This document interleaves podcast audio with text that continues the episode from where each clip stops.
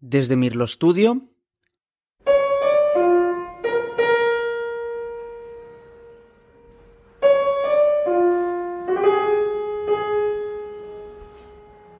Hoy desde Mirlo Studio os traemos una conversación que tuvimos el otro día Miguel y García, soprano, Georgina García Mauriño y yo sobre las siete canciones populares de Falla.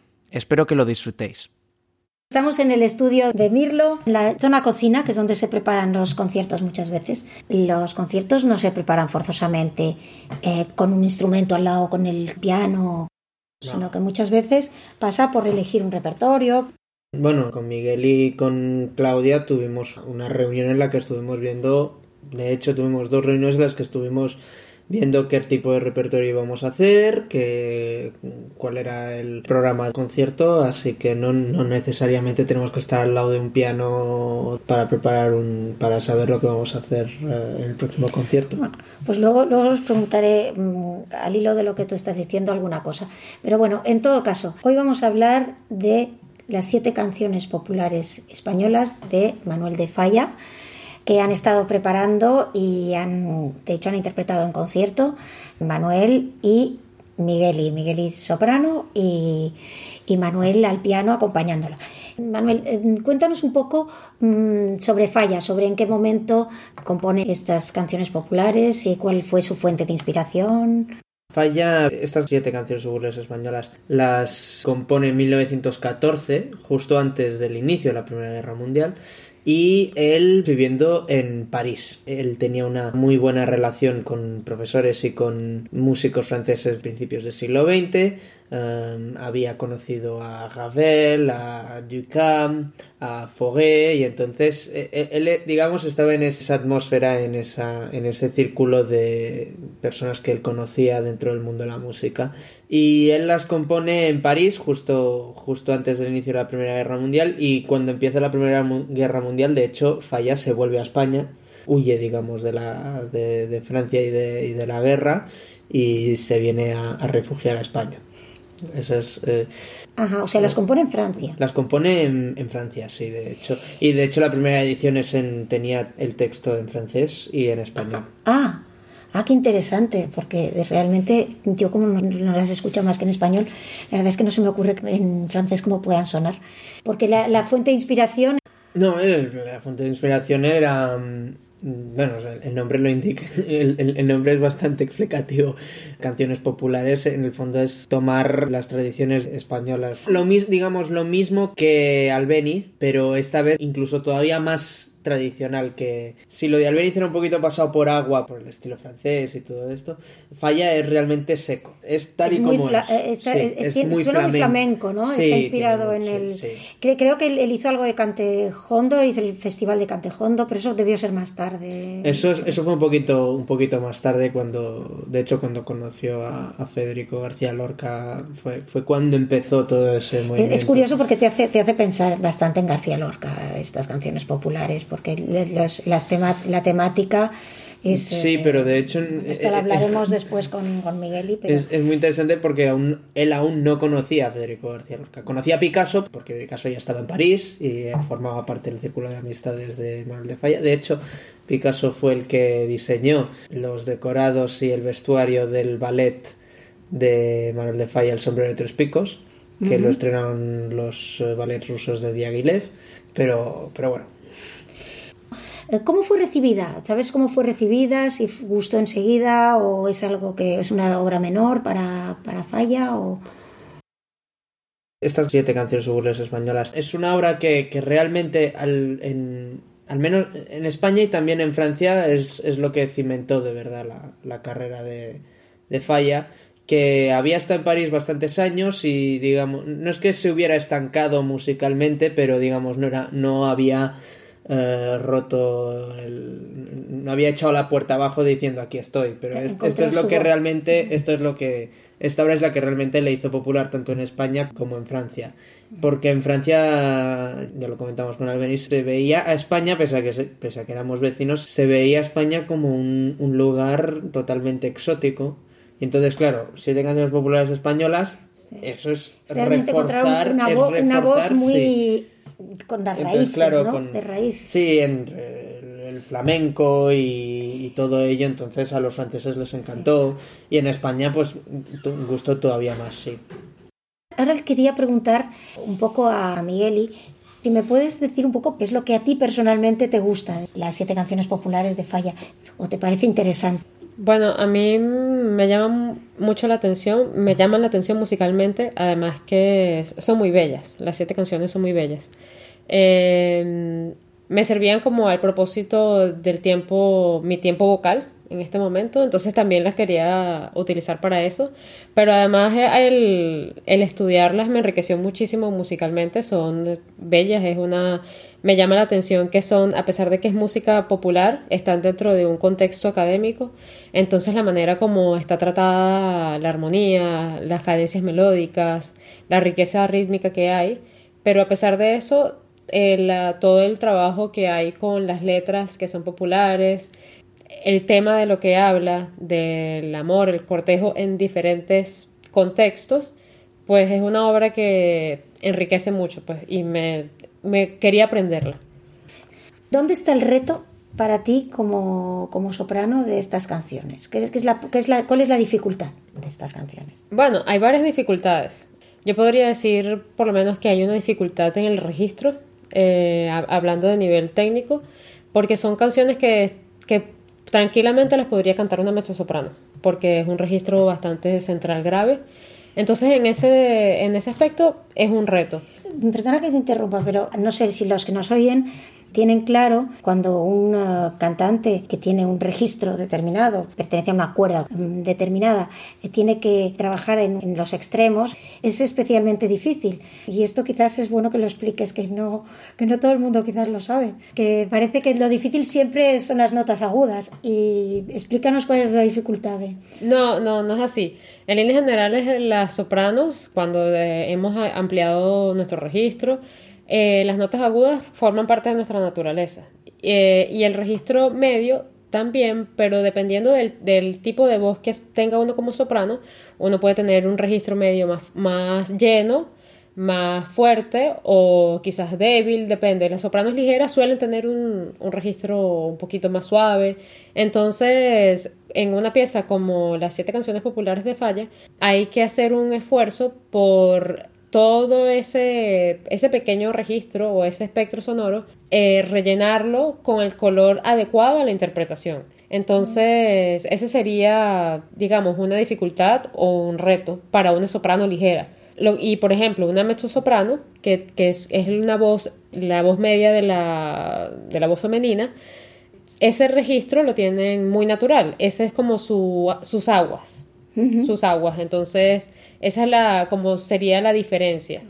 Yo, de hecho, se lo he escuchado interpretado, ahora me venía a la cabeza Teresa Berganza, que decía que para cuando ella tenía que trabajar alguna obra, cuando alguna coloratura, justamente ella es una mezzo soprano, pero que trabaja de coloraturas, que lo que trabajaba mucho eran las, las graves, porque le facilitaban luego poder cantar mejor las eh, con más con más consistencia la coloratura es interesante esto. O sea que ir parece que ir en contra de lo que de lo natural a veces te, ayuda. En, sí, es que eso es una de las cosas del canto que cuando uno está en el proceso de aprendizaje uno va descubriendo y que es curioso que el registro el registro agudo se abre más mientras más abres el grave. Es como que crece de manera paralela. Mientras tú más abres el abajo, más abre arriba. Eh, crece de manera simultánea. Es, hasta físico, es una, como una cuestión física. Qué bueno porque esto es, es, primero que es como una lección casi de, de vida, en cierto modo, ¿no? a veces los retos, ir en contra de lo que parece lo más simple, no deja de permitirte descubrir posibilidades que te hacen mejor, ¿no? Más fuerte. Es interesante. Me, me ha encantado que lo explicaras. Qué bueno. Entonces, quería yo repasar un poco brevemente eh, algunas de las canciones, porque nos dan una dimensión de la relación amorosa desde perspectivas diferentes. Que me comentaras un poco eh, cómo la música va, de la mano con la, con la letra, y entonces me, qué bien que, que, tienes aquí el programa. Empezamos con el paño moruno, luego te voy a preguntar cuál es tu favorita, pero eso lo dejamos para el final y también a Manuel. Pero bueno, empezamos con el paño moruno. ¿Qué, qué, qué me puedes decir del paño moruno? Vale, a mí mm, esta pieza me, parece interesante. Musicalmente eh, es muy rica, tiene un ritmo que de una vez te da como la impresión de que estás contando una como un chiste en una taberna o algo así, pero cuando de repente lees el texto o lo recitas, te das cuenta de que también está hablando acerca del valor que tiene la virginidad en relación a la mujer en algunas épocas y en algunos contextos y culturas. Eh, pero lo, lo, que se da a entender es que pierde su valor. Entonces, pero cuando tú ves un trasfondo musical y ves que, que hay como ese ritmo también de taberna, entonces uno no sabe si está haciendo una crítica o está haciendo una burla a ese contexto. Es una, es una expresión de esa cultura, del valor que tiene Digamos que relativiza un poco. Exacto, que, lo, mira desde fuera, ¿no? Lo mira desde fuera.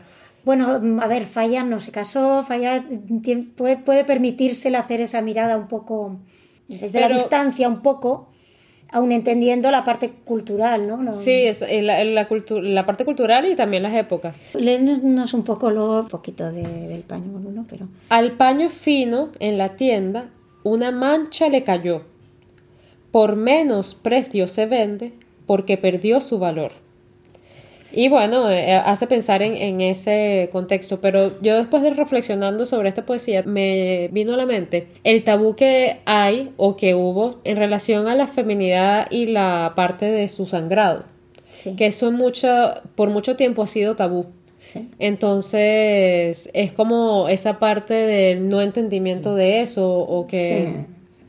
Muy interesante. Entonces, a ver, el, siguiente es... La seguidilla murciana. Esta me parece también muy, muy interesante. No solo me parece que abarca el tema del cortejo, también pienso que tiene que ver con las ideas. Porque cuando uno piensa, cualquiera que el tejado tenga de vidrio no debe tirar piedras al del vecino. Arrieros semos, puede que en el camino nos encontremos. Cuando yo pienso en eso, yo, yo más bien pienso también en una reflexión de vida, que es como cuando tú juzgas a tu vecino o juzgas a tus conocidos o juzgas a tus amigos eh, y no te das cuenta que la vida da vueltas y que puede ser que, que nos vamos a encontrar en otro momento, en otras circunstancias. Entonces, es como esa lección de no, no tires piedras porque tú no estás viendo si tu tejado es de vidrio también. Entonces, es eh, en ese aprendizaje. Y también por tu mucha, en la segunda parte que dice, por tu mucha inconstancia yo te comparo con peseta que corre de mano en mano, que al fin se borra y creyéndose falsa, nadie la toma. Y allí reflexiono acerca de la relación de, del amor de pareja y de mm, esas relaciones en las que una de las personas salta de relación en relación y no es estable en la relación amorosa y es como esa, esa parte de que crea una fama y que nadie la toma porque es una peseta que corre de mano en mano que no tiene valor, pues. A pesar de que es música popular, también es una profunda crítica. Tiene un ritmo de seguidilla, quiero decir que es una seguidilla que no es, no es trascendente, digamos, no es algo... Es como un zapateo, muy rápido, yo siempre pienso que es como un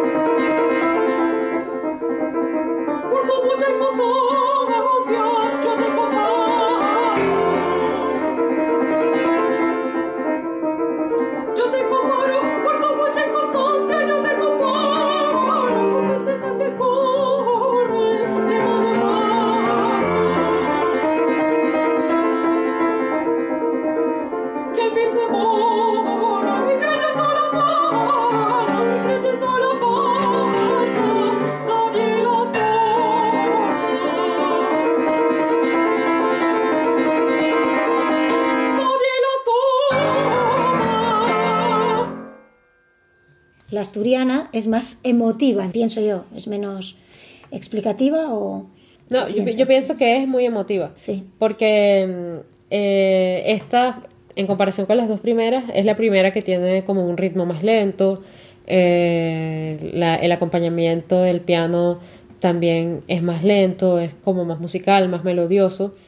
Eh, y además el texto habla de una persona que se quería consolar y se arrimó a un pino para consolarse. Entonces es también la intimidad de esa persona con ese árbol porque hubo un contacto, hubo una comunicación que esa persona se, se puso al lado del pino y el pino la reconoció llorando y lloró junto con ella. Entonces en ese sentido también es, es como un proceso de comunicación. comunicación, sí. Es- eh, Y además es la, la música va- es fantástica, que es decir, que realmente que intérprete con falla la palabra, la música, eh, que van muy bien juntas y el que lo escucha enseguida se siente identificado, quien no ha, se acerca a un amigo, ¿no? A, Exacto. a- a compartir el dolor, ¿no? Es, es muy bonita. Entonces lo sientes la J. Bueno, esta yo pienso que es cuando cuando una, un chico está cortejando a una chica y, y está como esa percepción de que dicen que no nos queremos porque no nos ven hablar, pero nuestro amor está allí a pesar de que la gente no lo vea. Y no solo eso, sino que es como cuando esa persona le dice, eh, yo te sigo queriendo aunque tu madre no lo quiera. Entonces, además está el acompañamiento musical, tiene unas, unas partes, unos pequeños interludios que tiene el piano. Entonces que también, eh, como la Jota es una danza, Sí. tiene como ese espacio para bailar, que es para cortejar, para, para seducir, pues. Entonces, es- tiene mucho de juego. Sí, sí, sí, sí.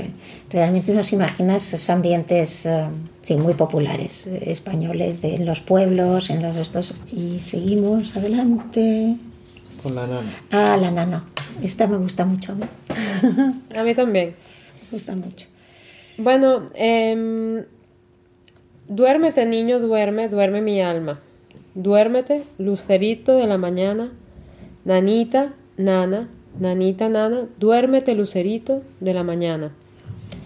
Es una canción de cuna, eh, un arrorró. Y yo creo que aquí sí he- hemos venido hablando de las diferentes expresiones del amor. Este habla del amor de la madre o incluso también puede ser el amor de pareja, pero el amor de la ternura que hay en el amor. Y bueno, musicalmente también se ve mucho la riqueza, porque hay, mm, hay muchas síncopas, eh, hay unas cadencias, pequeñas cadencias melódicas que, que son muy interesantes, además de mm, que hay tres contra dos en el ritmo. Entonces es interesante porque está esa simbiosis entre el piano y la voz a nivel rítmico, pero a la vez está esa suavidad de ser una canción de cuna. Es, es interesante porque en los ensayos teníamos las dudas, digamos, en, el, en cuánto de rápido tenía que ser, porque a veces iba yo, iba yo muy lento. Eh, Digamos, como el piano está haciendo ps, orgánicamente siempre lo mismo, digamos, de- desde un tema puramente rítmicamente hablando, entonces es como, es como si mm, vamos, yo, tal y como lo siento, es eh, la voz puede hacer encima de, del piano lo que, lo que ella quiera, en el fondo. Pero el, el piano va a seguir siendo el compás es el que es, va, va a estar haciendo siempre, siempre lo mismo, entonces eh, en el fondo eh, yo no sentía una presión de estar pensando tengo que caer con ella en tal lugar, es como yo confiaba en Miguel y, y, y vamos, eso, Os- eso os es lo importante. Es, es bueno porque os da cierta libertad, entonces, en este Sí. caso, ¿no? La da- nana, os da la cierta nana- li- sí, es la que más libertad nos daba, sí. Ajá. Está bien. Está-. Ahora Porque, cuando os claro. vuelva a escuchar, pues me, me fijaré un poco más en cada uno. Eh, bueno, lo siguiente es canción. ¿Qué, qué forma de relación, qué, qué perspectiva del amor está explicando? O, o está intentando poner en música.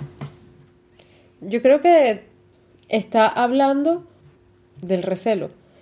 Porque eh, cuando dice, cuando ella dice, por traidores tus ojos voy a enterrarlos, no sabes lo que cuesta del aire, niña el mirarlos, madre a la orilla, niña el mirarlos, madre.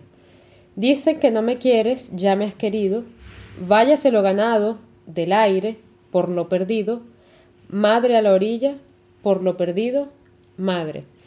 Entonces, en algún nivel está hablando de ese recelo, de ese amor que está pero a la vez no está. O ese amor que es como el mar, que o como las olas del mar, que viene y se va, y viene y se va. Entonces es como ese recelo o esa desconfianza, De, de lo que me cuesta verte, pero a la vez no estás porque te vas, pero de repente estás. Entonces está esa relación también con mirarlos desde la orilla y no sumergirse en eso. De hecho, la parte del piano es muy, es muy así.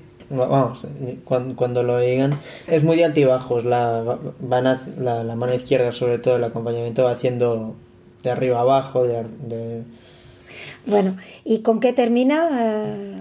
Ah, eh, con, con el polo. Ay, guardo una pena, ay, guardo una pena en mi pecho que a nadie se la diré. Malaya el amor, malaya, ay, y quien me lo dio a entender. Bueno. Eh, bueno, esto es también una queja, una queja por, por, el amor o por el mal amor. Eh, pero no solo, eh, también está esa, esa riqueza rítmica que se siente como ese ese flamenco o ese sentir gitano, ese, ese, ese sentir. Y además de, de, eso está ese quejido por el amor, pero no solo por el amor, sino por la persona que me hace sentir así. Entonces está esa parte en cuanto a, a la recitación del texto, pero también está ese carácter musical, ya que también hay una pequeña subida en el registro y eh, el carácter es más fuerte, las intensidades son más fuertes, entonces también está muy ligado a la música. Entonces está también, esta, esta particularmente tiene mucha fuerza. Es mucha fuerza de las entrañas. Por decir algo, es la más flamenca o la más, eh, digamos, gitana de, todas, de todas las. Tiene mucha rabia, ¿verdad? Hay mucha rabia. Es, es, es, como un quejido. Es dolor, exacto, es un quejido. Es un, es un dolor, pero, pero convertido en rabia. ¿eh? No, no, no contenido, sino como si estuviera saliendo, explotara ¿no? un poco hacia afuera. Me, me ha encantado esta explicación. No sé, y ahora entonces, para despedirnos, vamos a escuchar la favorita de Migueli. Pero primero dime tú, a ver, ¿cuál es tu favorita? ¿Cuál, cuál, te gusta más? Si puedes elegir, claro, igual. A veces es difícil. A mí, a mí me gusta mucho... Es que tengo tres. Pues bueno, a ver, ¿qué tres? Eh, las eh, seguidillas murcianas, luego la J y, y, el, y el polo. Son las tres que, con las que a mí te sientes más a gusto. Sí. Pero por la parte de no, piano. No, no me siento, más, no me siento más, a gusto, al contrario. Son las tres más complicadas, pero porque me lo paso bien. Porque Son las que sean complicadas, mm, como representan un, un, esfuerzo un reto. y un reto, pues, pues entonces me lo paso bien y, y realmente, me, vamos, que me gusta mucho. Y a ver, pues eh, para este podcast terminaremos con una. Bueno, a mí me gustan todas. Sí. Sinceramente, a mí me gustan todas. Eh, si, si tuviese que escoger una, a mí me gusta mucho la asturiana. Por, por bueno, porque es como una, una relación con ese árbol que te acompaña, así como es muy, muy, muy bella. Me parece muy bella. Sí, es muy bonita la asturiana también. O sea que lo dejaremos con la asturiana. Escucharemos la asturiana para terminar. A mí me gusta mucho la nana, me gusta mucho el polo.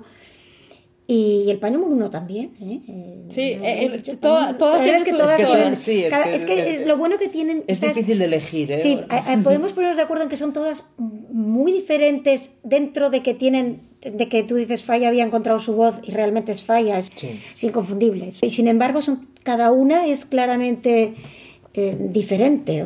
consigue realmente hacer dar diferentes dimensiones del amor. Digamos, lo increíble de Falla es que, es que fue capaz de transformar digamos, la música em, tradicional de, digamos, de ponerla en, escrito porque muchas veces no, no se ponían por escrito. Al poner, digamos, la base de ponerlo por escrito, forma académica, digamos, eso es lo que propició que se pudiera, de hecho, traspasar para otros compositores que pudieran hacer lo mismo a partir de Falla pues vamos a dejar este podcast escuchando a Miguel y García con el acompañamiento de Manuel Ginferrer al piano, eh, que nos, nos, van a regalar esta, esta maravillosa asturiana. Y, y bueno, y, no, y, esperemos vernos muy pronto con algún concierto que estéis preparando. Muchas gracias. Muchas gracias. Gracias a vosotros.